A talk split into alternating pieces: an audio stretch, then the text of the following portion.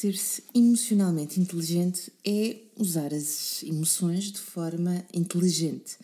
Eu hoje vou explicar-te o que é a inteligência emocional e como é que ela acontece no dia a dia e como é que tu a podes trabalhar com os teus filhos em casa, na escola, com os alunos.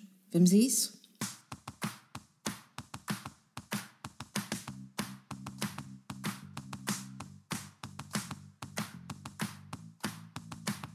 Olá, eu sou a Magda Gomes Dias e este é o podcast do Mamos de Boss. Para além deste podcast, subscreve também a nossa newsletter em parentalidadepositiva.com ou no blog mamosdeboss.com, onde encontrarás milhares de artigos sobre parentalidade, educação e muito mais. Olá, bom dia. Mais uma segunda-feira e mais um podcast. Se és assíduo por aqui ou se és novo, faz um print screen no teu ecrã e identifica-me com arroba theboss underscore moms. Muito se fala em inteligência emocional. O que é que é inteligência emocional? Não se trata apenas de emoções, é? de saber o que é que elas significam, de lhes dar nome e continuar uh, nesse, nesse sentido. Com efeito, as emoções são uma parte pequena daquilo que é inteligência emocional. Palavras como empatia, bom senso, flexibilidade, autorregulação, pensamento crítico, resiliência ou ainda concentração são palavras que nos explicam muito mais o que acontece quando nós somos emocionalmente inteligentes do que alegria, tristeza, aceitar emoções e por aí fora. Na prática, então, como é que nós podemos trabalhar estes temas com os nossos filhos e alunos e em casa?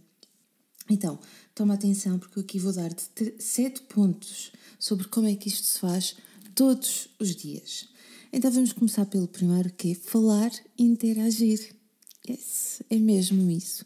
Falar com a criança, interagir, questioná-la, escutá-la, perceber como é que ela faz os seus raciocínios, como é que ela se explica, envolvê-la nas questões e porquê que isto tem que ver com inteligência emocional? Porque vamos estar, de facto, a desenvolver a sua inteligência no dia a dia para que ela perceba como é que ela se coloca em relação, se posiciona em relação às situações, como é que ela vê os outros e, portanto, envolver a, criança, colocar-lhe questões, interagir com ela, fazem com que ela possa desenvolver a sua inteligência emocional. Segundo ponto, ensinar a fazer por si as coisas. Há duas semanas, salvo eu, falei sobre autonomia e vale a pena lá ir. Ensinar a criança a fazer as coisas por si faz com que ela faça o quê? Que treine uma série de competências, algumas das quais nós vamos já falar, mas que pense, que veja como é que se faz, que se dê, que se esforce, ok? E portanto, quanto mais ela fizer por si as suas coisas, mais independente vai estar, mais autónoma vai estar, mais responsável será. E todas estas palavrinhas têm que ver com inteligência emocional. Depois, corrigir o erro. Pois é, muita gente que não gosta de corrigir o erro, porque coitadinhas são pequeninas as crianças. Corrigir é importante para desenvolver a inteligência emocional, para desenvolver a autonomia. Corrigir não precisa de ser feito longe disso, de uma forma punitiva, mas sempre que a criança faz qualquer coisa indevida ou que não está correta, nós devemos corrigi-la e pedir para voltar a fazer. Isto tem que ver com a forma como, por exemplo, dobra uma camisola, coloca à mesa, se explica, fala e sim devemos corrigir para quê? Para ela saber fazer em condições e direito.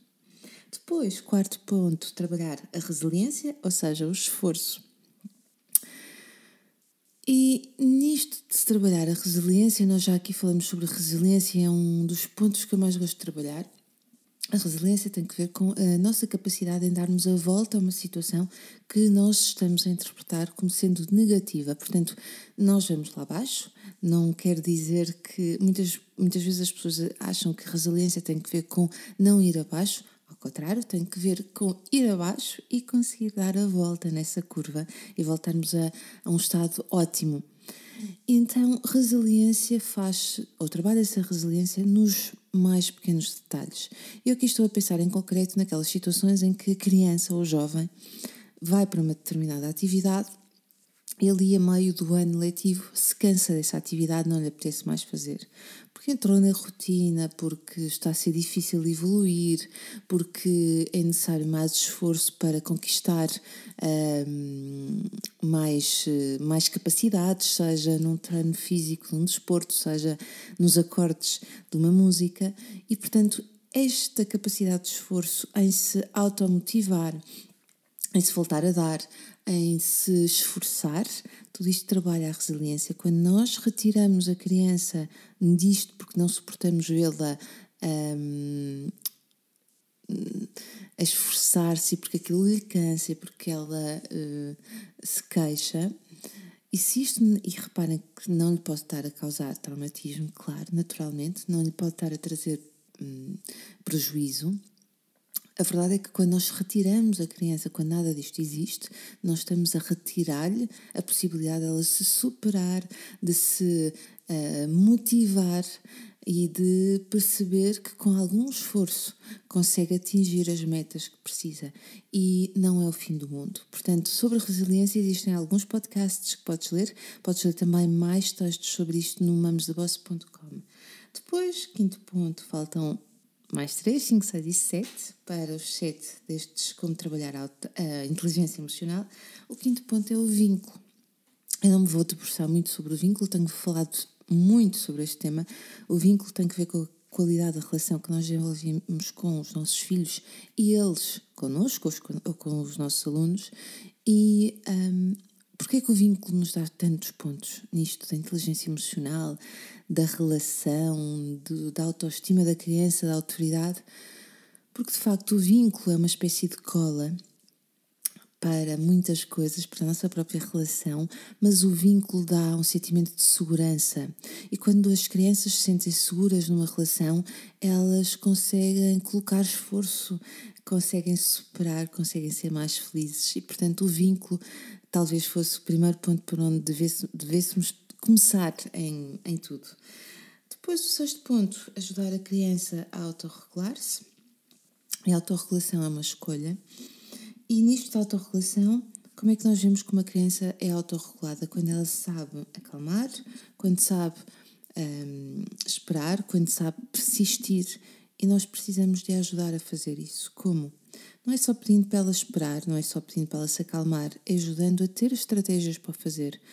Mostrar como é que se respira fundo quando nós estamos nervosos, mostrar que quando temos que esperar podemos arranjar formas de nos distrairmos sem ser com o telemóvel, um, mostrar como é que nós podemos persistir uh, insistindo numa determinada situação, buscando outras alternativas e, portanto, a autorregulação é de facto um ponto muito importante para a inteligência emocional. E, finalmente, ajudar a criança a falar, foi por aqui que nós começamos, mas este é um bocadinho diferente, formando o seu raciocínio, a ter um discurso coerente. Eu falei um bocadinho nisto no ponto 1, um, falei em falar e interagir, e aqui eu quero pôr a nota para o facto da criança necessitar, a criança e o jovem, nós também, necessitarmos de nos explicarmos com calma, com argumentos, de forma ponderada e sabendo dizer aquilo que necessitamos como pessoas pensantes. O tema da inteligência emocional é abordado nas nossas certificações. Este ano um, as certificações estão esgotadas, mas já estamos a receber pré-inscrições para 2020 para quem quer participar nas próximas ações. Entre em contato connosco para, em parentalidadepositiva.com. Podes também enviar-nos um e-mail para secretaria.parentalidadepositiva.com. Espero que estes sete pontos te ajudem no dia a dia a trabalhar a inteligência emocional dos teus filhos, dos teus alunos e eventualmente também a tua. Gente gira, se gostaste deste podcast, partilha, deixa os teus comentários e vemo-nos na próxima semana.